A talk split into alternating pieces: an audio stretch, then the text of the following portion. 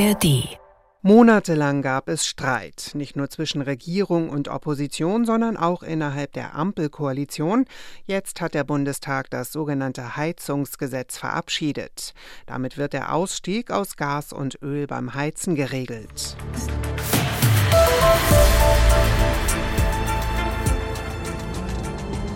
Und damit willkommen zum neuen Standpunkte-Podcast von NDR Info. Heute ist Samstag, der 9. September und ich bin Marei Beermann.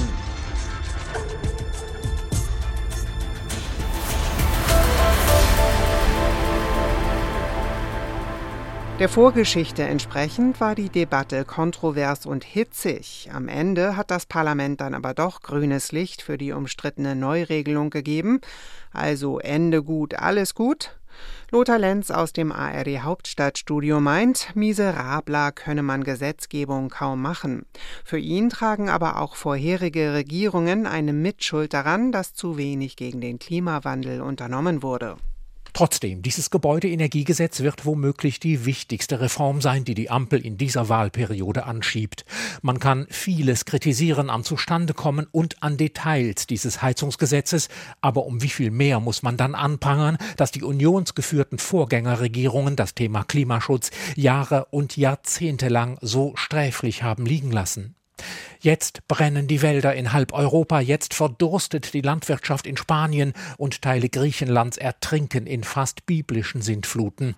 Die drastischen Folgen der Erderwärmung kommen uns immer näher, der Handlungsdruck ist unausweichlich. Wenn Deutschland 2045 klimaneutral sein will, dann braucht es jetzt dieses Heizungsgesetz. Nichts tun wäre fatal. Die Meinung von Lothar Lenz aus dem ARD Hauptstadtstudio.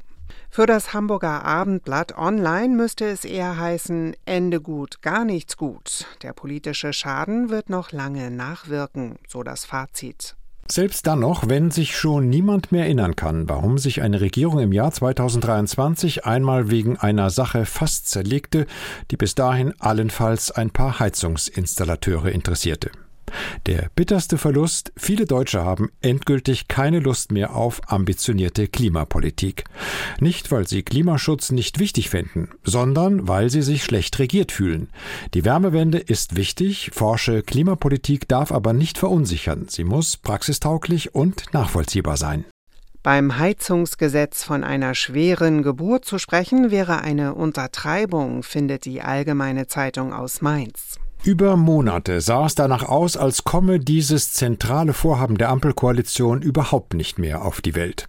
Das haben SPD, Grüne und FDP gerade noch abwenden können. Allerdings werden die koalitionsinternen Blessuren aus dem katastrophalen Entstehungsprozess noch eine Weile schmerzen. Immerhin kann sich das Ergebnis am Ende sehen lassen. Jedenfalls ist das Gebäudeenergiegesetz anders als die Opposition behauptet keine Missgeburt, sondern ein Fortschritt. Den G7-Gipfel kennen die meisten. Der G20-Gipfel ist da schon weniger bekannt.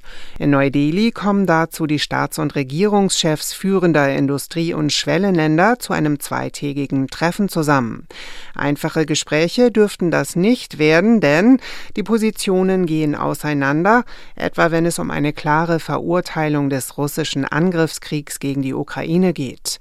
Deswegen ist es völlig offen, ob es wie üblich eine gemeinsame Abschlusserklärung geben wird. Für die Frankfurter Allgemeine Zeitung ergibt sich aus den globalen Veränderungen eine Situation, die das Format langfristig sprengen könnte. Nun aber könnte die Gruppe ein erstes prominentes Opfer der neuen Multipolarität werden.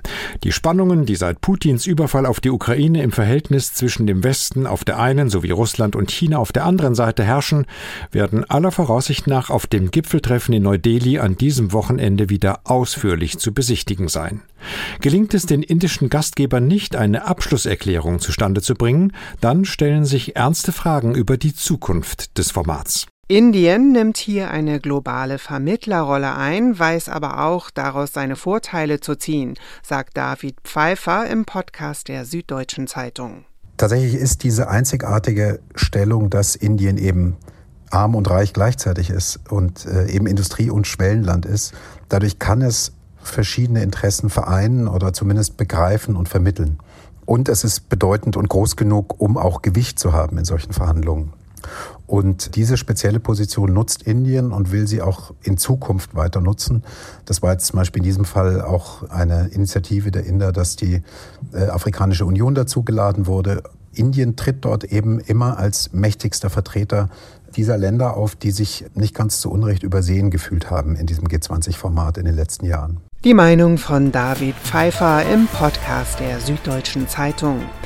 Und das waren die NDR Info Standpunkte für heute. Den nächsten Podcast mit Meinungen aus den Medien zu einem neuen Thema gibt es Montag früh wieder.